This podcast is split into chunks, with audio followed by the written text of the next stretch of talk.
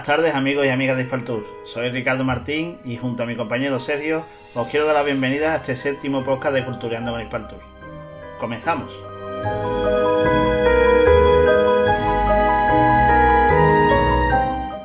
Y para este séptimo podcast no podíamos dejar pasar la oportunidad de hacer una breve parada en uno de los barrios más importantes de, nuestra ciudad.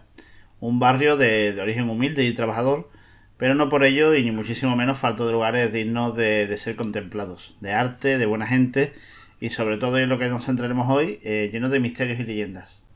Nos referimos, como no, al barrio de la Macarena y lo primero que debemos hacer es intentar resolver algunos interrogantes sobre su nombre y sobre el origen del mismo. Son muchos los interrogantes que genera el origen de uno de los barrios más famosos de Sevilla.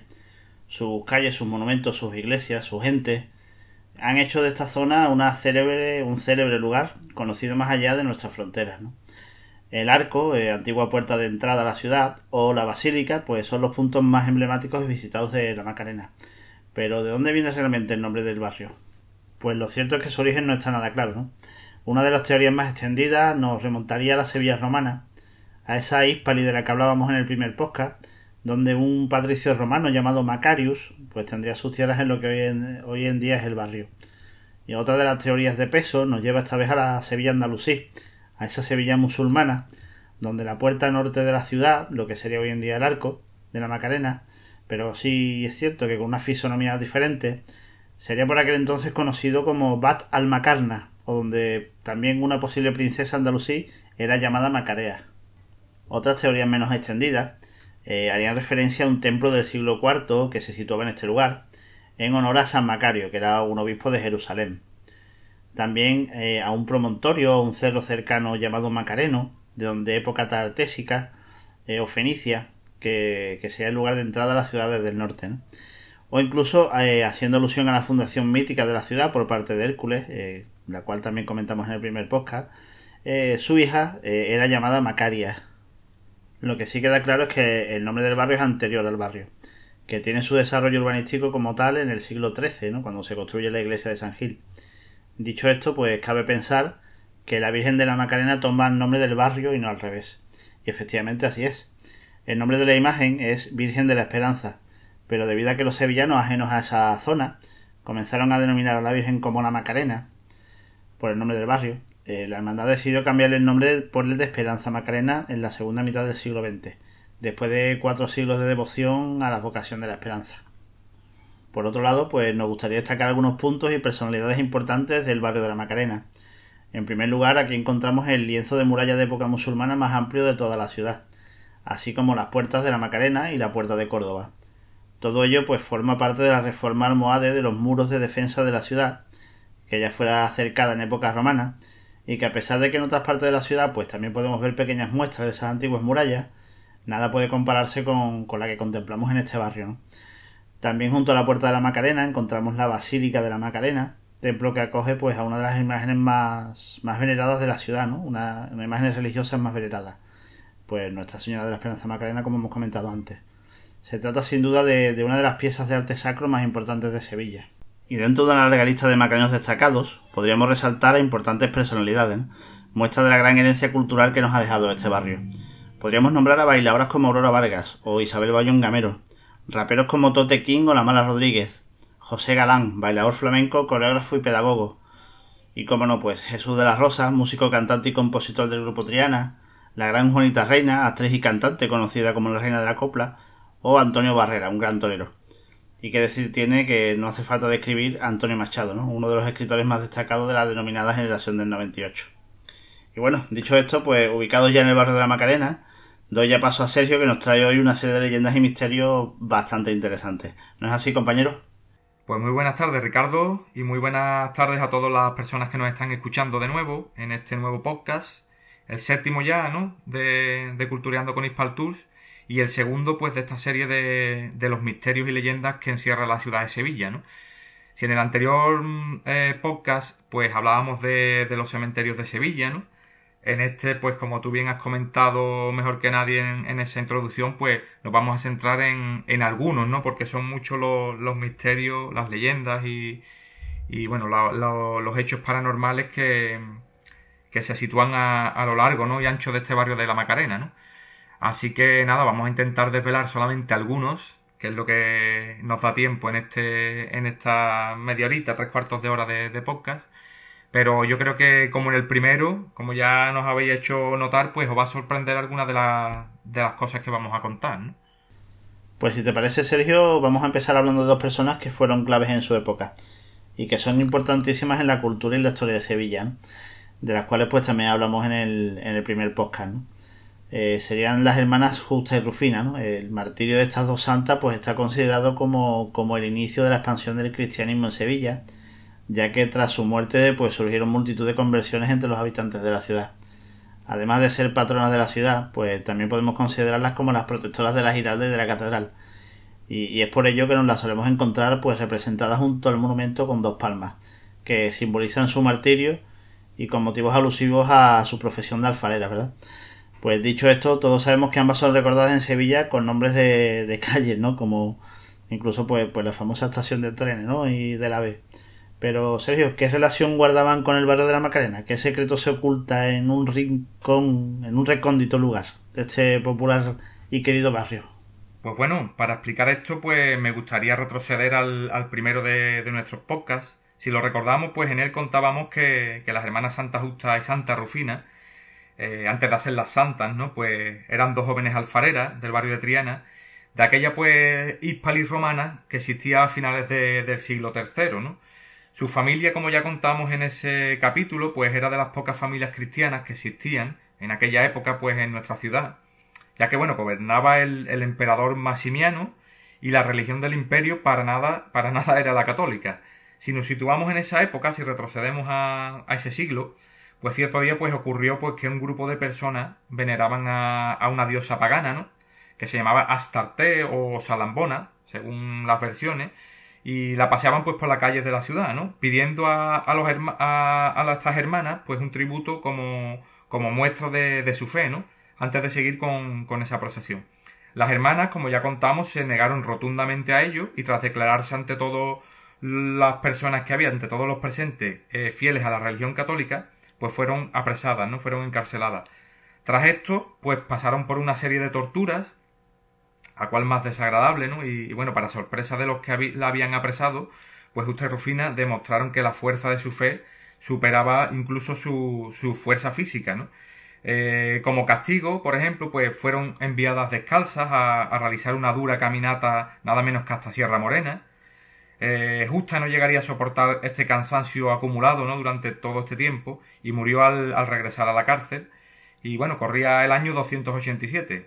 Por otro lado, su hermana Rufina permaneció firme en su fe hasta que, bueno, finalmente fue decapitada y, quemada en la guerra dos días más tarde, ¿no? Pues bien, situados en este contexto histórico, y dicho esto, ya podemos hablar de las sagradas cárceles, que es ese sitio del que hoy os quiero hablar. Eh, estas cárceles sería el lugar donde estas hermanas estuvieron recluidas durante parte de su martirio. Y bueno, mm, se encuentran pues bajo la, la Basílica Salesiana de María Auxiliadora, en el antiguo claustro de los Trinitarios Descalzos y para que, bueno, para que nos quede más claro todo, pues en la actual Iglesia de la Trinidad. Una vez que, entramos en este recinto y miramos un, muro de una de las galerías, se abre un sencillo hueco de forma rectangular sobre el que figura un rótulo eh, en el cual pone Sagradas Cárceles. Eh, el acceso a estas cárceles se realiza bajando una muy muy estrecha y una muy inclinada escalera que nos lleva pues a un pasillo pues que da bastante claustrofobia. Esto es debido a, lo bajo ¿no? que, de la bóveda que lo cubre. El tamaño de, este subterráneo donde, donde, nos encontramos pues es muy reducido, así que nadie, bueno, que nadie se espere encontrar allí una, una cripta de grandes dimensiones, ¿no? Como no sé si algunos habéis visitado la cripta de, la iglesia del Salvador, ¿no? Sino todo lo contrario, es muy muy pequeño. Eh, a mitad de, de, ese pasillo se abren otros dos, y si nos fijamos en el de la derecha, podemos observar pues unas tuberías que según cuenta la leyenda, dan a parar al, pozo donde fueron arrojados el cuerpo de, Justa y la cabeza de Rufina. Además, pues nos cuenta la tradición que ese pasillo llegaba hasta lo que era el palacio del prefecto diogeniano, situado al parecer pues las inmediaciones de la, de la antigua Puerta del Sol. Seguimos este pasillo y, al fondo, al fondo de este pasillo principal, el cual se ensancha un poco, En el centro de este pues se sitúa un altar, un pequeño altar, donde aparece pues un crismón, ¿no? que era bueno, el símbolo, ¿no? el cual representaba en esa época uh, el nombre de Jesucristo, ¿no? Y en, en, esta época donde, donde vivieron estas dos hermanas. Y bueno, tras él podremos encontrar pues unas pequeñas imágenes de las dos santas y, con una columna entre ellas que las está separando, ¿no? Esta columna es clave ya que la tradición nos cuenta que es la misma en la que sufrieron martirio estas dos jóvenes, ¿no? Si nos fijamos bien en esta columna, de hecho hay muchas fotos, ¿no? Para aquel que la quiera ver, ¿no? Pues no tardaremos en, darnos cuenta en que en esta columna hay grabada en ella una pequeña cruz, que bueno, parece poco más que, un arañazo, que un rasguño, un simple arañazo, eh, y, la cual está grabada pues en el en pleno fuste de la columna, y, una cruz que aunque sea muy pequeña, pues se dice, eh, la importancia que tiene es que se dice que la labraron las santas con sus propias uñas. Eh, demostrando su fe cristiana en, todo momento, ¿no? A pesar incluso del, del martirio al, que estaban siendo sometidas, Por otro lado, bueno, eh, me gustaría comentar que a todo aquel que quiera visitar estas sagradas cárceles que es necesario obtener un permiso previo para, poder entrar. Pues de estas antiguas cárceles con una historia bastante impactante, eh, nos vamos a ir nada más y nada menos que hasta un antiguo hospital. Si nos situamos frente a la Basílica de la Macarena, eh, vamos a ver un ejemplo de arquitectura renacentista eh, que no deja de sorprender a tanto a los visitantes como a los propios sevillanos. Hablamos pues de lo que hoy en día es el Parlamento de Andalucía. Con una historia tan rica como la de tantos monumentos sevillanos, el actual Parlamento es un edificio del siglo XVI vinculado a una, importante mujer, ¿no? doña Catalina de Rivera, de Rivera y Mendoza, y bautizado en su momento como el Hospital de las Cinco Llagas, conocido posteriormente como el Hospital de la Sangre, Estuvo destinado en un principio a ser un hospital para mujeres, aunque posteriormente pues también se atendieron a, los hombres pobres, ¿no? Sin recursos, Y fue fundamental a la hora de asistir en plagas y epidemias como la de 1649, una epidemia de peste pues que asoló la ciudad y redujo a la mitad su población. Fue a partir de 1750 cuando se utilizó como, como un hospicio y pues bueno, como hemos dicho antes, actualmente es la sede del Parlamento de Andalucía. Y bueno, hasta aquí todo bien y aparentemente normal, pero Sergio, de este lugar se han contado muchas cosas, ¿no? Digamos un tanto misteriosas. ¿De qué sucesos o hechos estamos hablando? ¿Qué puedes contarnos acerca de este lugar? Bueno, podríamos hablar de historias de fantasmas en el pasado y en la actualidad algunos que otros fantasmas también habitan por el Parlamento de Andalucía. Aunque bueno, estos no pertenecen a siglos posteriores, sino al tiempo real, el que nos ocupa hoy día, y además son de carne y hueso, ¿no? Yo ahí lo dejo, que a buen entendedor pocas palabras bastan, ¿no? Pero bueno, dejando de lado la, la broma, vamos a centrarnos en, el punto que ahora nos ocupa. Eh, veréis, si nos situamos frente a las murallas de la, de la antigua Hispali, eh, en el barrio de la Macarena, ¿no? Dejando pues a nuestra espalda el arco y la basílica de la Macarena, y prestamos atención, allí enfrente podremos ver un, un imponente edificio, ¿no? Ahora mismo, pues, bueno, como muchos saben, es la sede de, un importante organismo andaluz, ¿no? Se trata del Parlamento de Andalucía, nada más y nada menos. Pero hace muchos años, siglos, digamos, atrás, eh, este edificio, como muchos ya saben, era un antiguo hospital, el cual pues era conocido como el Hospital de las Cinco Llagas o el Hospital de la Sangre.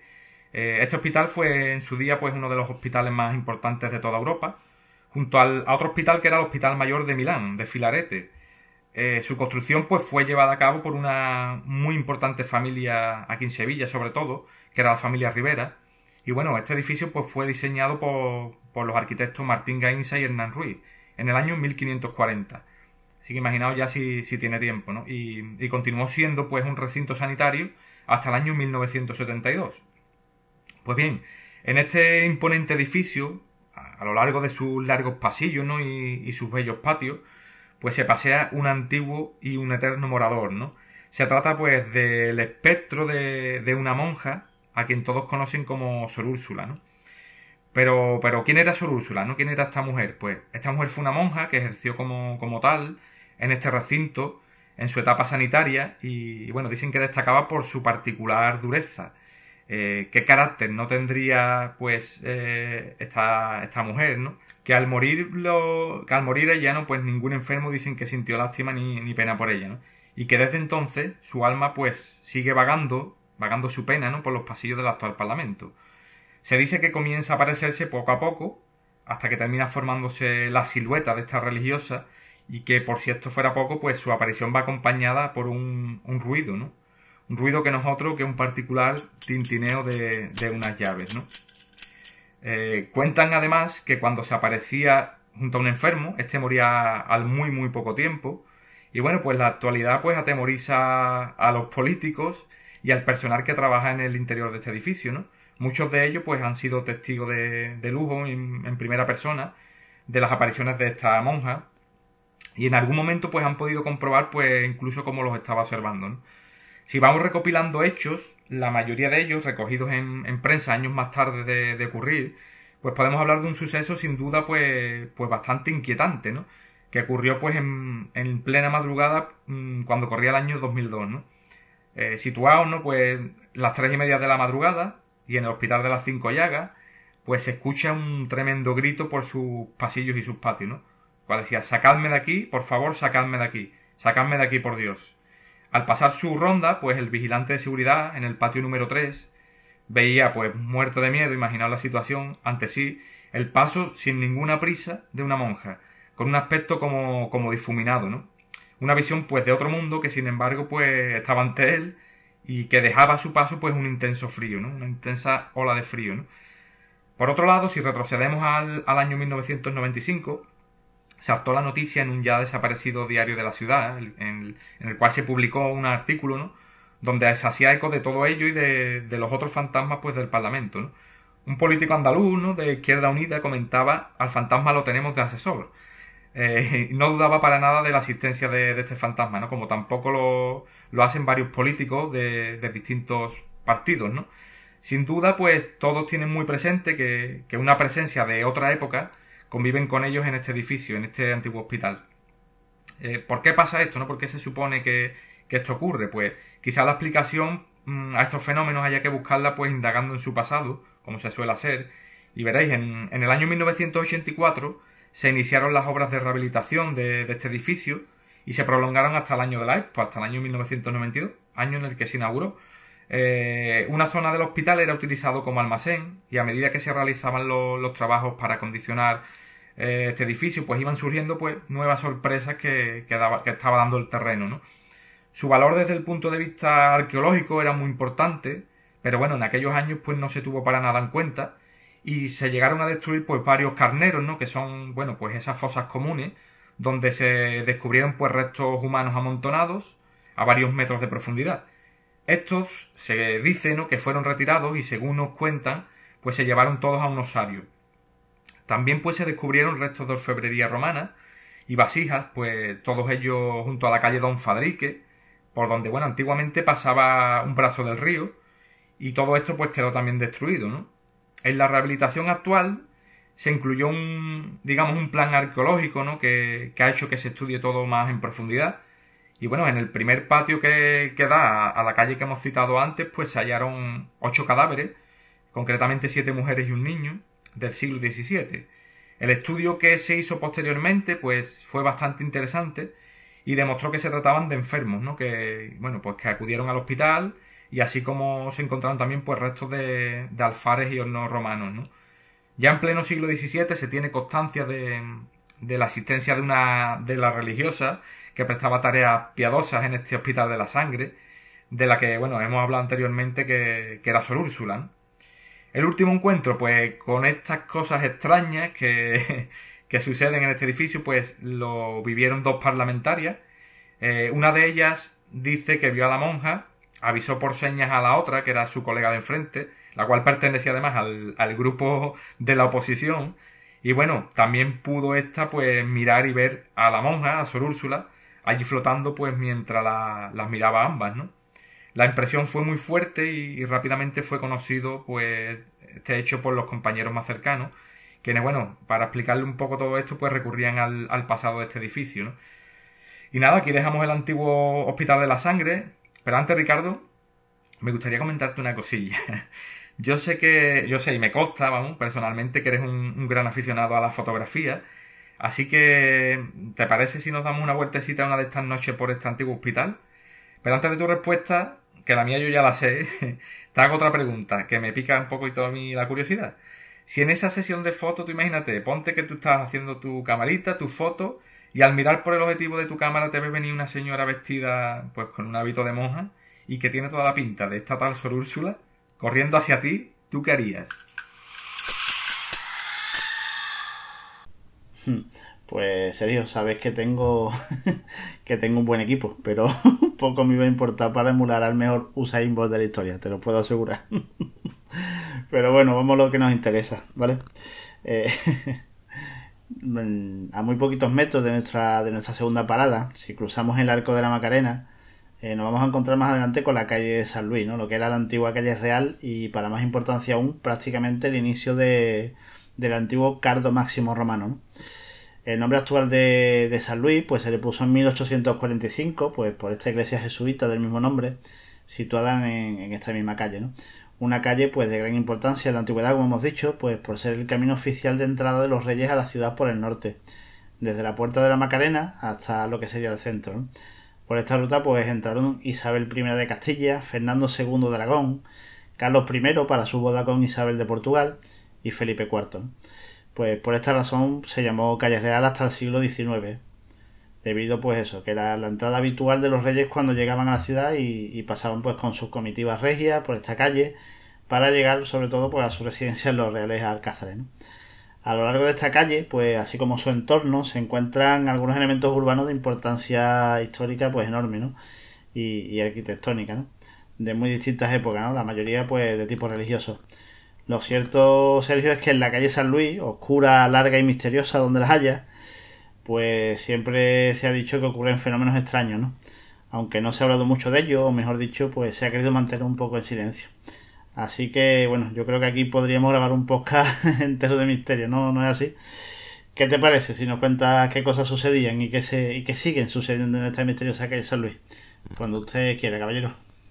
Pues veréis, en Sevilla encontramos uno de esos lugares que a nadie deja indiferente y sin duda alguna pues se trata de la calle San Luis, ¿no? Un lugar en el que otros investigadores han registrado una, gran cantidad de hechos inexplicables y bueno, un lugar donde en ocasiones se hace posible lo imposible. ¿no? Dicen que, un tramo de, esta misma calle está maldito y que quizás pues el alto índice de, suicidios que se ha registrado en esta, en esta misma zona en épocas anteriores pues podría deberse a, a esa misma maldición, ¿no? la cual pues habría recaído supuestamente sobre el antiguo solar pues donde hoy se alza el pabellón deportivo de, de esta calle, de esta zona, ¿no? Es en este pabellón donde quiero detenerme, en este punto, para contar pues unos hechos, digamos, inexplicables, misteriosos y, por qué no decirlo, pues sobrenaturales que, que han ocurrido en su interior, ¿no? Antes de nada, pues hay que explicar que, este solar estuvo varios años en obra, obras que se detuvieron incluso debido a, a estos hechos que, que, ocurrieron. Pero bueno, vamos a empezar por por el principio, ¿no? Eh, los primeros en, notar que algo extraño ocurría en este solar, pues fueron los perros, los perros guardianes de esta obra, que al principio pues la protegían y, vigilaban estas obras. Y bueno, pues estos se quedaban pues en actitud defensiva, mirando fijamente un punto en concreto, y se mostraban además pues terriblemente agresivos, ¿no? Como, como si estuvieran viendo algo o algo les estuviese molestando a ellos, ¿no? Poco tiempo después comenzaron a, a darse, bueno, a, manifestarse pues todo tipo de, fenómenos paranormales. Por ejemplo, pues las herramientas, de, los obreros se movían solas de, un sitio a otro. E incluso las máquinas eh, se encendían y apagaban también solas. En fin, que, eh, el ambiente, pues, imaginaos, ¿no? Era muy extraño y, los obreros incluso notaban una extraña presencia en la obra, como si los persiguieran o, o simplemente como si los estuvieran observando. Como podéis imaginar, pues la sensación pues era aparte de extraña pues muy incómoda y, por qué no decirlo la verdad es que era para estar un poquito acojonado no las imaginaos no yo lo pienso vamos y se me pone el vello de punta. Eh, las herramientas además pues solían aparecer apiladas formando una especie de, montañita de montaña. Y bueno la primera vez pensaron que se trataba lógicamente de una broma no de, o de alguna gamberrada de algunos chavales. Pero con el tiempo se dieron cuenta de que ocurría todas las noches. Y además los vigilantes de seguridad pues no entendían cómo aparecían así, ya que, bueno, no veían nada ni nadie extraño que las pudiera mover, ¿no? Algo raro, la verdad, que estaba pasando allí, nadie sabía nada, aunque todos pensaban que era algo fantasmal, ¿no? Algo que quizás por el miedo, ¿no? O porque no lo creyesen, pues nadie se atrevía a contar nada al respecto, ¿no? Incluso, bueno, Estas herramientas de las que hablo llegaron a meterse todas en, en un arcón metálico y bueno, este pues lo ataban pues con cadenas y, lo cerraban bajo llave con un, con un, candado y además pues los colgaban en, el gancho de la grúa, de una de las grúas a 15 metros de altura aproximadamente. O sea, allí era imposible que ningún gambero, ningún bromista llegara ni pudiese hacer nada y, mucho menos que los miembros de seguridad pues no se dieran cuenta ni oyeran nada, ¿no? En, en caso de que pasara algo. Pues bien, a la mañana siguiente las herramientas aparecieron amontonadas de nuevo donde aparecían siempre, y bueno, al día siguiente se hizo lo mismo y nuevamente apareció todo igual. Es decir, las herramientas en el mismo lugar, pues amontonadas, el arcón totalmente cerrado y a 15 metros de altura. O sea, aquello parecía increíble y, más que nada una broma de mal gusto, ¿no? Pero la verdad que estaba sucediendo y era algo real, ¿no? Era un hecho pues conocido que en el lugar de la obra habían ocurrido sucesos inexplicables, pero las sorpresas pues no habían, no habían hecho más que comenzar, ¿no? Por si fuera poco, pues por las noches los, vigilantes de seguridad comenzaron a sucederle pues hechos de, digamos, de difícil explicación. Y bueno, incluso por la noche escuchando la radio, pues la misma radio comenzó a hacer cosas raras, ¿no? La, aguja de las emisoras pues no dejaba de ir de un lado hacia otro. Incluso el marcador pues actuaba sin fuera de control, ¿no? Hasta que se apagaba y dejaba de funcionar esa radio para siempre. En ese momento, pues cuentan los vigilantes que se notaba una, una ola fría, muy fría, y una presencia invisible, ¿no? Que era, que era alguien que estaba cerca y no había nadie, eran, eran las tres y media de la madrugada y, y solamente estaban en, en, aquel solitario lugar, pues el vigilante y los focos de la obra, ¿no?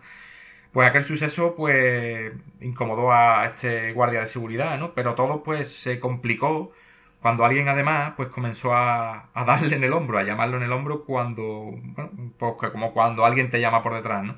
Y allí no había nadie, ¿no? Lógicamente. Pues lo peor de aquella noche es que cuando aquella cosa, digamos, dejó o se hartó de, de jugar, ¿no? Por decirlo así, pues nuestro vigilante de seguridad pues pudo ver cómo algo se alejaba y no solo se iban mm, no solo se iban formando sus pisadas delante y o sea, se veían las pisadas digamos que, que iban dando y, pero no al individuo o a la persona que los provocaba, ¿no?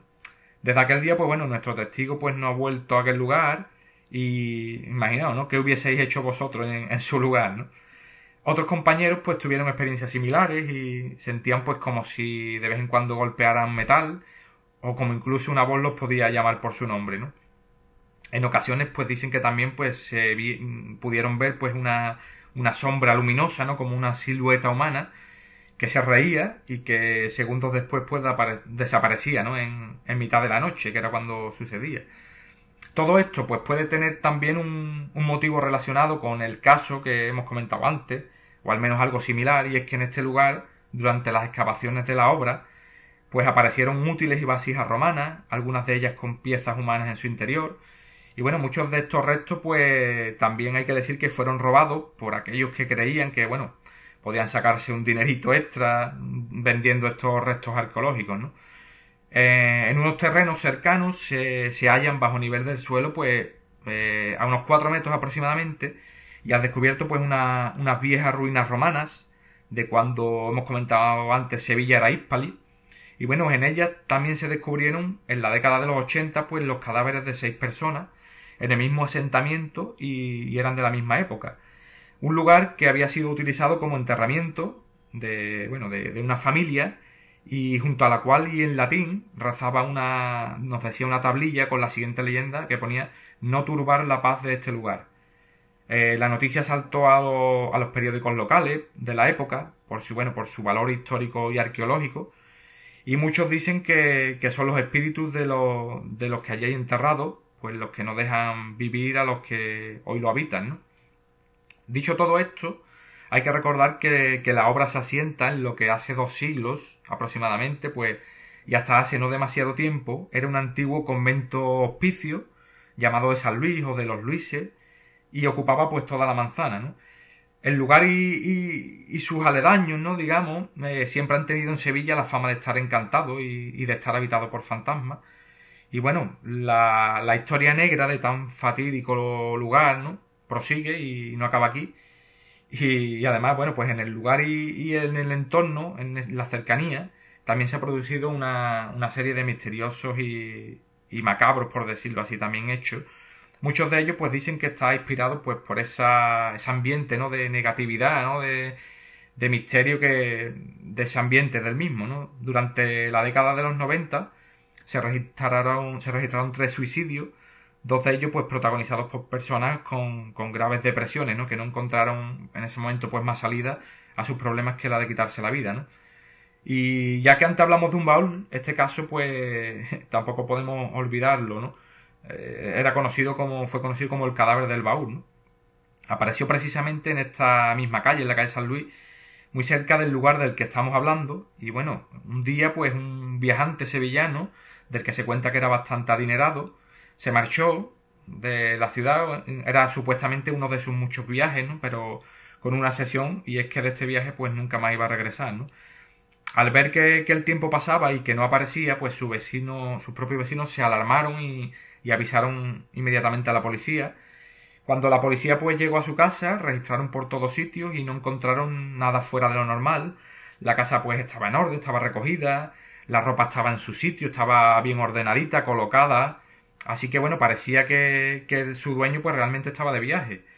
Eh, al comenzar a desalojar la casa los policías, pues uno de ellos observó un, viejo baúl.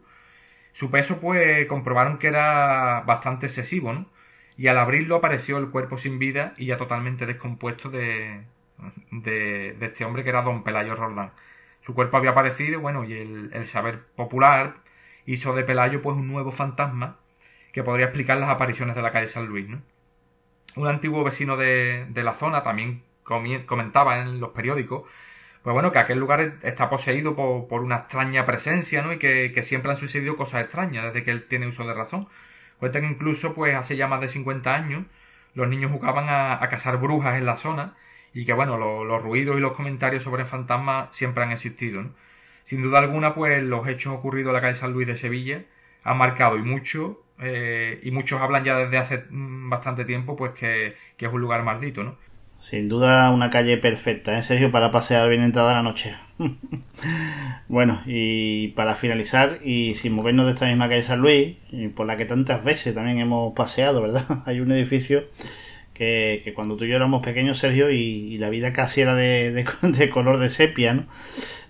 Recuerdo que, estuvo mucho tiempo cerrado al público, pero que, ya en esa época uno se quedaba observando la, la verja que tiene esta iglesia e impresionaba, ¿no? Casi casi se te ponían los pelos de punta. Es uno de esos edificios que uno no sabe explicar el por qué, pero que por dentro sabe que, encierra algún misterio. Y a mucha gente pues le da esa sensación, la verdad. De hecho, nosotros dos hemos estado realizando alguna que otra visita allí dentro y hemos tenido la ocasión incluso de bajar a la cripta y, el lugar la verdad es que es un tanto especial. Vamos a dejarlo ahí. Esto puede deberse a algún hecho en concreto, ¿verdad, Sergio? Pues así es, Ricardo. La verdad es que hay hechos, bueno, que se pueden interpretar de alguna u otra manera, que se pueden manipular incluso, o que, bueno, pueden tener o no relación con la historia de, la iglesia de San Luis de los franceses, ¿no? Pero otros, la verdad es que no, no admiten discusión alguna, ¿no? Desde que hace años, pues, comenzasen las obras de rehabilitación del templo de la iglesia de San Luis de los franceses, en la antigua calle real, bueno, como tú bien has indicado anteriormente, la cual, bueno, servía a los reyes españoles pues para entrar en la ciudad y por eso precisamente hoy lleva el nombre de, la calle San Luis también en honor al, templo que ahora nos ocupa, Se han ido aquí pues sucediendo una serie de fenómenos que también tienen difícil explicación y que han dado lugar a, otra leyenda negra pues acerca de esta iglesia, ¿no? Esta joya, ¿no? del arte barroco, no solo sevillano sino mundial, ¿no? Este templo fue levantado entre los años 1699 y 1732 y bueno, terminado durante la estancia en Sevilla del primer rey Borbón, que era Felipe V. Esta iglesia contiene además en su interior pues una serie de obras de arte cuyo el, primer objetivo, digamos que tenía, pues era impresionar a la persona que lo visitaba, ¿no? Apabullarlo, ¿no? Acongojarlo y, o mejor dicho, acojonarlo, ¿no? Como para dejarlo claro, ¿no? Escoge la presión que más os guste, pero vamos, yo para mí sería acojonarlo. En, la presencia de Dios, ¿no? y bueno, además Además de esto, pues quería transmitir pues la grandeza de, la compañía de Jesús, ¿no? que fue pues la promotora de esta impresionante obra. Si hablamos de él, pues podemos decir que tiene la planta de cruz griega, y esto tiene como curiosidad que os diré que, bueno, solamente ha habido tres iglesias con, con una planta similar, y las tres pues al servicio de los jesuitas también, ¿no? Pero cierto y verdad es que esta iglesia pues pasa por ser una de las más impresionantes de Sevilla, un monumento que impacta y que, que bueno, no deja indiferente a ninguno de, de los visitantes y que simplemente viendo la portada pues uno se puede imaginar, ¿no? Pues una iglesia de una nave, ¿no? Pequeñita, tal y como se construía entonces en, en esa Sevilla, y lo que encuentra pues algo que no tiene ni punto de comparación en la ciudad y, algo que asombra a todo el mundo, a todo aquel que la visita, ¿no? Pero bueno, dejamos el, el, arte por un momento y volvemos al tema que hoy nos ocupa en este podcast, que es el misterio, ¿no? De los fenómenos paranormales que ocurren en este edificio, también hay múltiples testimonios de ellos, trabajadores de la obra, de, cuando se rehabilitó, miembros de, de seguridad también del templo, vecinos y sobre todo, bueno, artistas que ensayaban en, en las dependencias del Centro Andaluz de Teatro, que está muy cerquita de la iglesia, ¿no? Comentaban, ¿no? Pues varios miembros de, estos grupos de, del Centro Andaluz de Teatro que ensayaban en la zona, pues cómo de repente se producían corrientes de aire en, en espacios cerrados que no tenían ninguna explicación, cortinas que se movían sin, sin motivo aparente y cómo incluso los muebles cambiaban de sitio de un día a otro sin que nadie pues pudiese dar una explicación a esto, ¿no? Sin embargo, pues hemos de detenernos en, en un impactante caso con el que hoy vamos a finalizar el podcast, ¿no? Y en este caso, pues la víctima de este cruel final, pues no fue otra que la de un vecino, ¿no? Llamado Manuel. Eh, nadie sabe las razones, solo que era una persona de un carácter un poco triste, pero que bueno, que un buen día pues decidió decidió al final que el menos esperado, ¿no? Que cualquiera de sus amigos imaginaba para él. La verdad es que fue algo terrible, ¿no? Para aquel que no lo sepa. Pues Manuel pues sacó su viejo machete, lo afiló a conciencia y dejando pues la punta de este afilado machete al, al máximo, tras esto pues eh, lo apoyó contra su corazón, echó a correr contra la pared del edificio, de forma pues que ésta golpeó la, la, empuñadura del mismo y con el, con el enorme impulso, ¿no? Pues el machete se clavó en, en su pecho, ¿no? Imaginaos, ¿no? Sin duda pues fue una muerte muy violenta y, que aún hoy día se conserva en el recuerdo de los vecinos.